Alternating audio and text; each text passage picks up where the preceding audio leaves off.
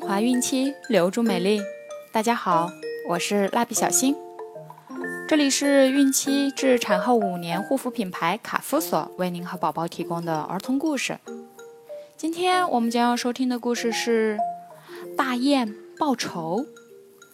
宝妈们也可以在淘宝、天猫、京东、贝贝网等多平台搜索卡夫索，找到适合自己的护肤产品哦。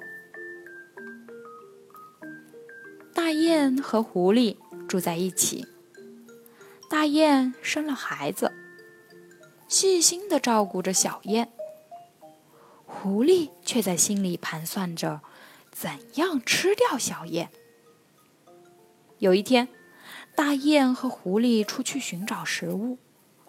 大雁向远处的湖飞去，狐狸偷偷跑回了家。吃掉了大雁最胖的一个孩子。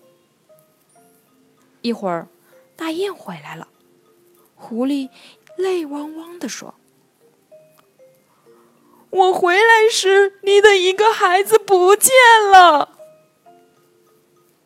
大雁伤心极了，从晚上一直哭到天亮。天亮后，他们又一起去找食物。晚上回来，一只小雁又不见了。狐狸假惺惺地说：“一一定是叫青蛙吃了，我刚才还见青蛙在这里呢。”第二天一早，大雁飞去找青蛙报仇，追的青蛙到处乱窜。但是回家一看，连最后一只小雁都不见了。于是，问狐狸：“这是怎么一回事？”狐狸说：“是你家起了火。”大雁明白了，一定是狐狸在搞鬼，心里恨得直冒火。狐狸却在一旁盘算着怎么吃掉大雁。大雁对狐狸说：“老朋友。”这个地方吃的东西太少，不如我们搬到湖那边去吧。狐狸说：“我没有翅膀，不能过河。”大雁说：“我背你过去。”狐狸同意了。大雁把狐狸驮在背上，飞向天空。大雁问：“你看见地面的房屋了吗？”看得见，像拳头一样大。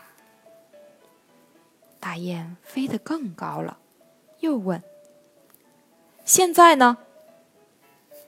像铜钱一样大。好了，大雁说完，就把狐狸从空中摔了下来。小朋友们，大雁的孩子到底是谁吃掉的呢？你们知道吗？